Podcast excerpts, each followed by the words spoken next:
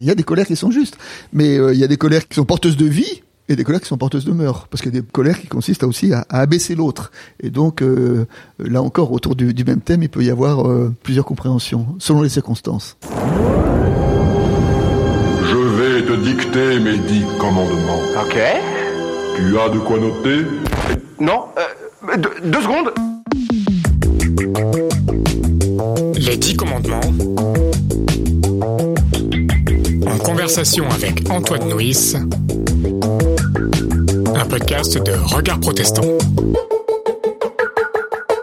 C'est parti. Bonjour à toutes et à tous, bienvenue sur les 10 commandements, un podcast en conversation avec le théologien Antoine Nuis. Bonjour Antoine. Bonjour Jérémy. Alors aujourd'hui, on va parler d'un commandement, d'une parole très très chargée, tu ne tueras point.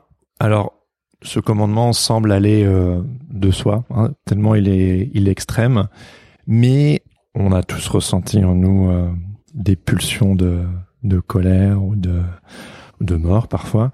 Comment est-ce que euh, ce commandement s'est-il appliqué à ta vie?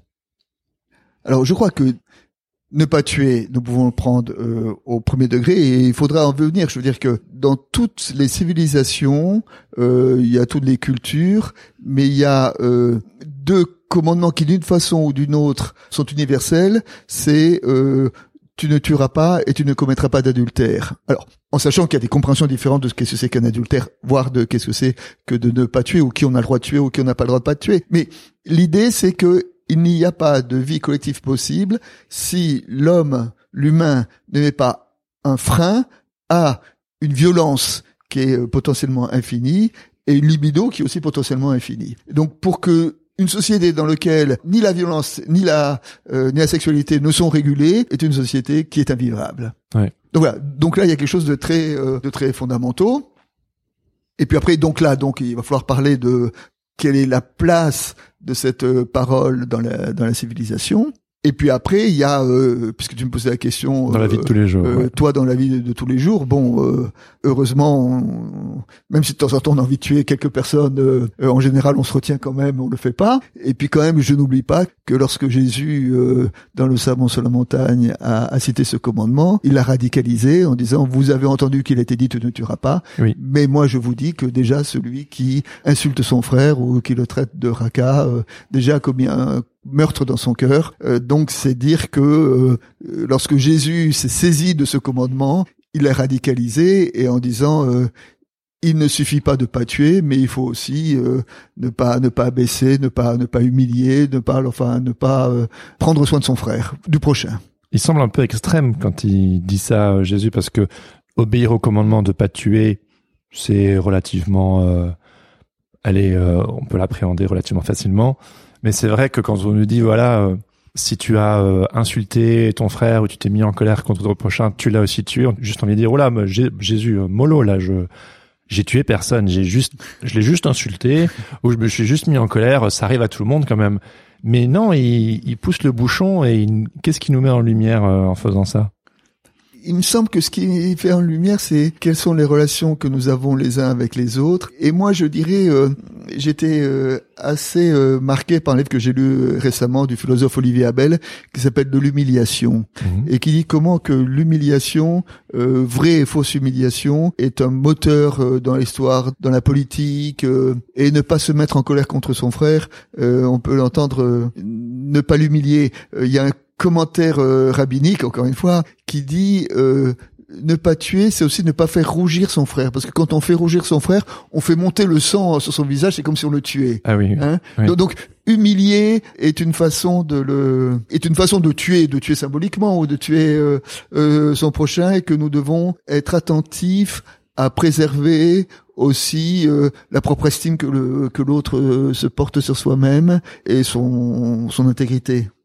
Et ça, bah ça c'est euh, ça, ça relève, bah, ça relève du commandement, des commandements d'amour, du commandement euh, du serment sur la montagne, de, de, la non-violence du serment sur la montagne, dans lequel euh, Jésus dénonce un peu l'hypocrisie qui consiste à dire tant que je tue pas mon frère, j'ai le droit de le maltraiter, j'ai le droit de l'humilier, j'ai le droit de l'insulter, etc. Bah Jésus dit bah non, non. déjà en faisant ça, c'est comme si tu le tuais. Oui, oui. Et puis il remet les gens à leur place. Enfin, les personnes qui disent moi, moi j'obéis au commandement, moi je ne tue personne et genre euh, oui mais t'es es marrant mais en fait tu fais ci tu fais ça Ouais. donc de quoi tu te la racontes en Et fait qui peut dire qu'il a qu'il a jamais insulté son frère Ouais. Euh, Qui peut dire qu'il s'est jamais mis en colère contre son frère Ouais. Se mettre en colère, ben ça arrive à tout le monde.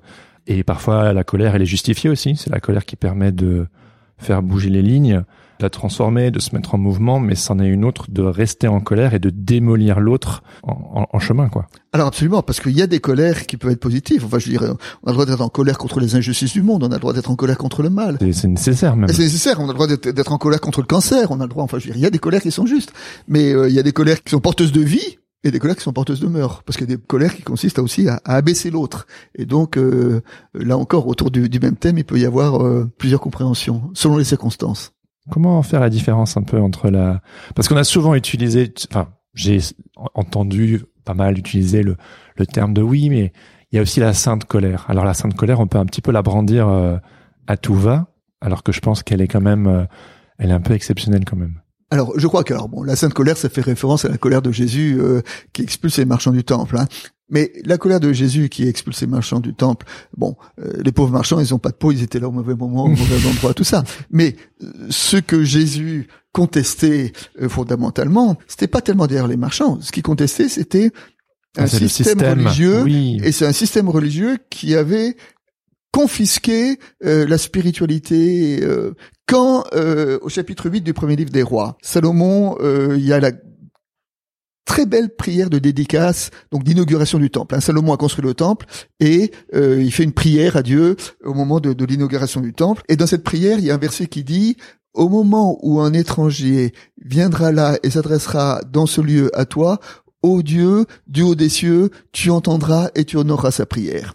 C'est-à-dire que pour Salomon, au commencement, le temple, c'était un lieu où tout homme pouvait venir pour poser sa parole devant Dieu. Et au temps de Jésus, le temple a été totalement confisqué par une espèce de caste religieuse qui en ont fait un appareil euh, religieux, un appareil de pouvoir, un appareil commercial, et qui était tout sauf une possibilité pour quiconque de vouloir venir pour poser sa parole. Et que c'est contre ça que Jésus s'est élevé, et Jésus s'est élevé contre ce que nous pouvons considérer aujourd'hui comme étant une injustice religieuse, ou, comme étant une religion oppressive, au lieu d'être une religion euh, qui permettait à tout homme quel qu'il soit de pouvoir poser sa parole. Donc on pourrait presque dire que se mettre en colère contre des systèmes oppressifs, déshumanisants, euh, violents, ben voilà, c'est c'est nécessaire, c'est obligatoire, mais chemin faisant, de jamais de ne pas tuer son prochain dans sa dans sa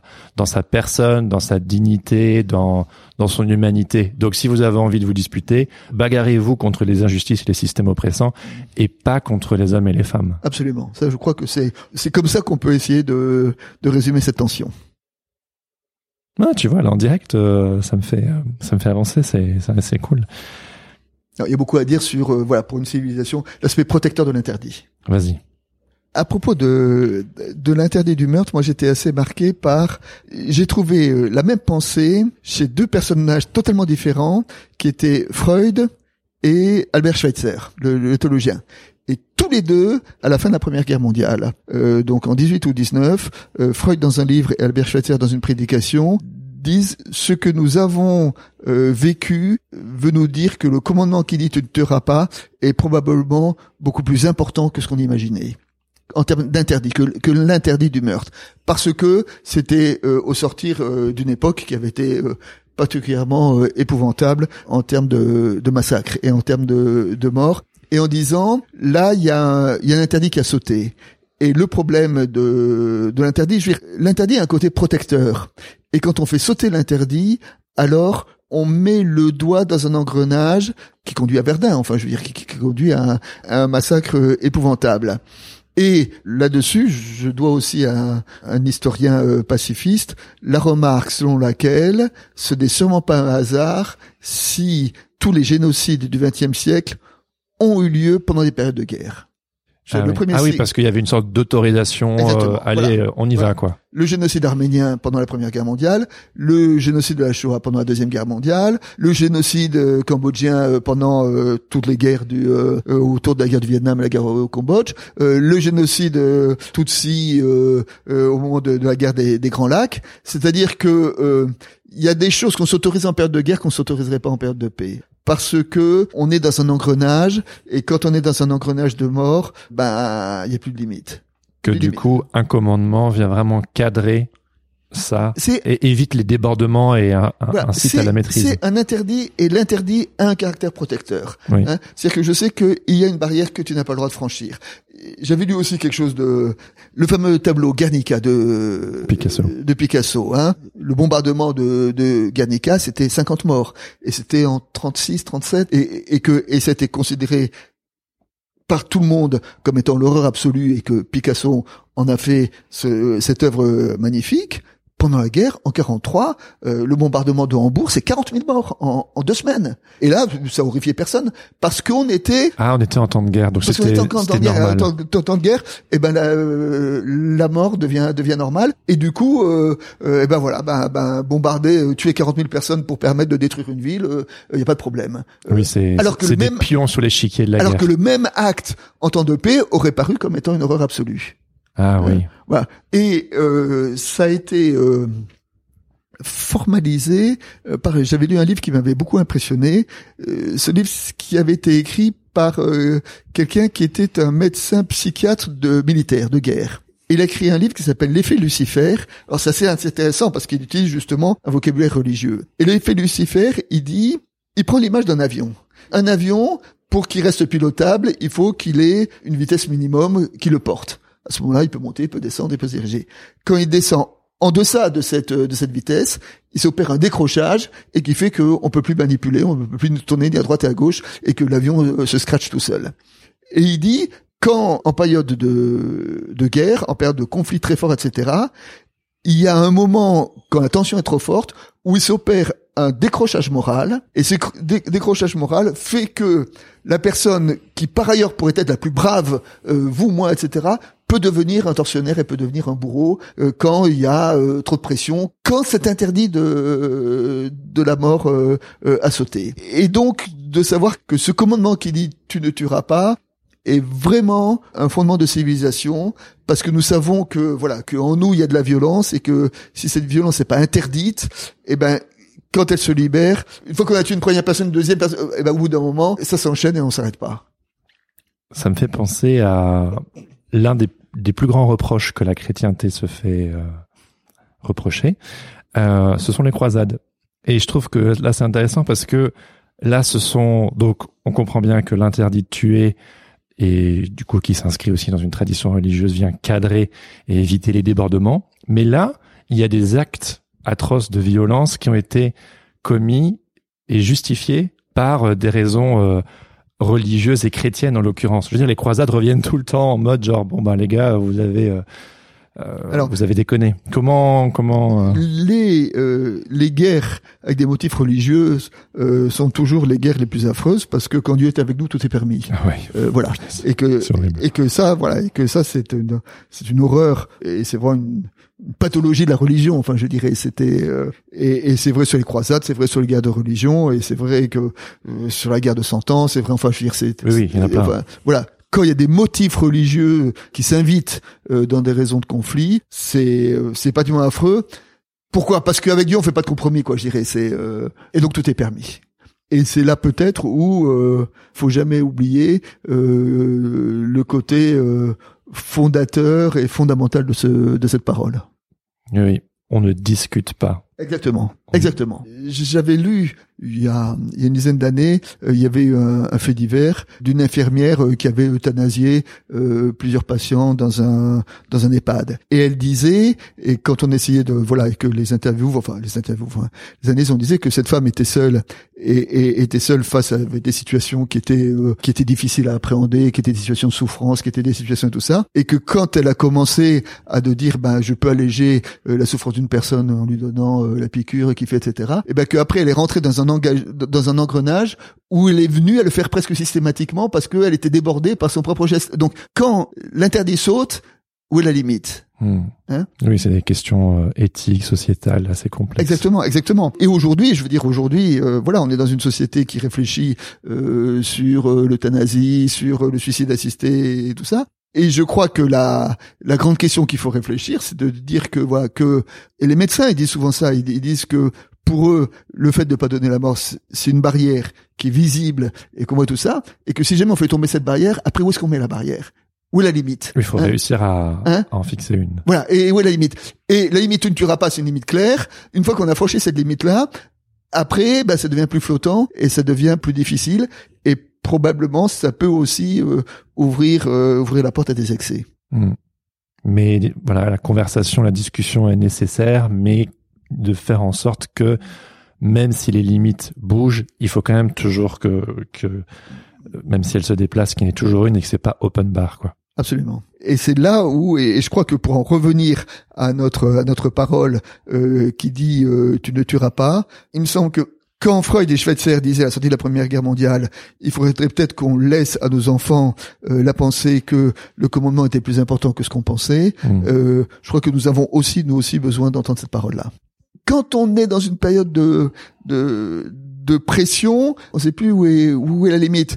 Il y a eu, je sais pas si tu te souviens, mais mais euh, pendant la guerre en Irak, les Américains euh, débarquent en Irak et l'idée c'était pour imposer la démocratie, euh, c'est pour apporter la démocratie Oui, oui. euh, dans ce pays-là. Euh, trois semaines plus tard, ils torturaient les gens dans les caves de la prison d'Abu Ghraib. Oui. Hein Alors, c'est évidemment c'est pas le président des États-Unis qui a donné l'ordre de torturer, enfin j'en sais rien, mais c'est pourquoi. Mais on comprend que, comment des gens, quand ils sont dans des périodes de tension très fortes, si jamais il y a un interdit qui saute, eh ben, eh ben, ben, eh ben, ben, on en vient à devenir euh, à, à devenir des tortionnaires.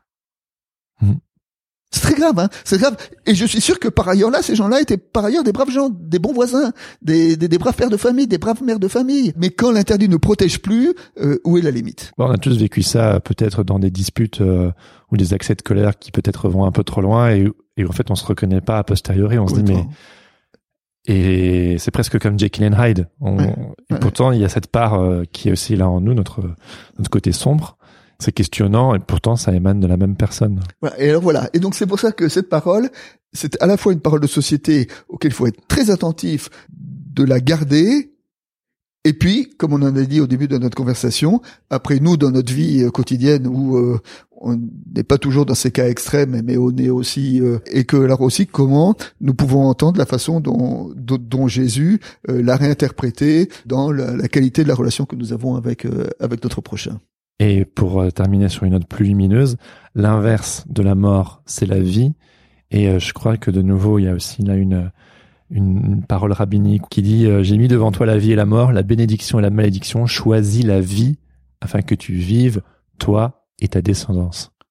C'est le rabbin euh, Moïse dans le livre de Deutéronome. Enfin, Moïse, c'est Moïse qui a écrit le livre du Ah, c'est Deutéronome. Moïse, tu vois. C'est c'est un, c'est un verset du Deutéronome, mais c'est vrai que c'est un verset euh, choisis la vie.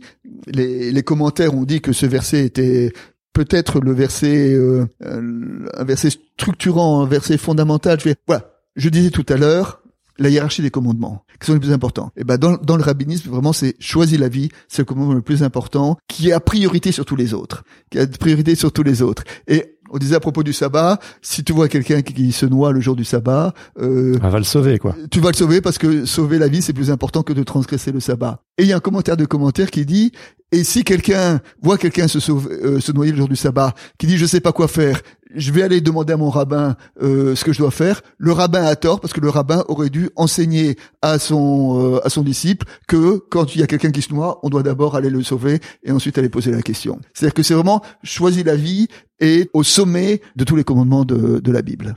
C'est une expression que j'aime bien utiliser. euh, ça n'a biblique, hein, mais c'est de suivre son fil d'Ariane et de voir ce qui te donne la vie, tout comme euh, mon papa disait souvent, euh, on reconnaît un arbre à ses fruits. Bah, quand, on- quand il y a de la vie, quand on suit bêtement un commandement ou une direction et qu'on se dit que c'est bien, mais qu'on voit que ça n'apporte que euh, euh, des névroses et de la désolation ou des problèmes, à un moment donné, on peut se remettre en question et que du coup, c'est pas ce truc euh, noir et blanc, mais de suivre euh, la vie, de refuser, enfin, ouais, ouais, voilà, de de suivre son fil d'Ariane. Choisir la vie, c'est quand on a euh, une décision à prendre, peut-être se poser la question euh, quelle est la solution où il y a le plus de vie? Euh, quelle est la solution? Oui, parce qu'il peut y avoir plusieurs solutions, mais vu qu'on est tous aussi différents, la vie peut avoir des des connotations, des couleurs différentes. Absolument. Que nous soyons porteurs de vie, ce sera peut-être une bonne façon euh, d'entendre cette parole qui dit tu ne tueras pas.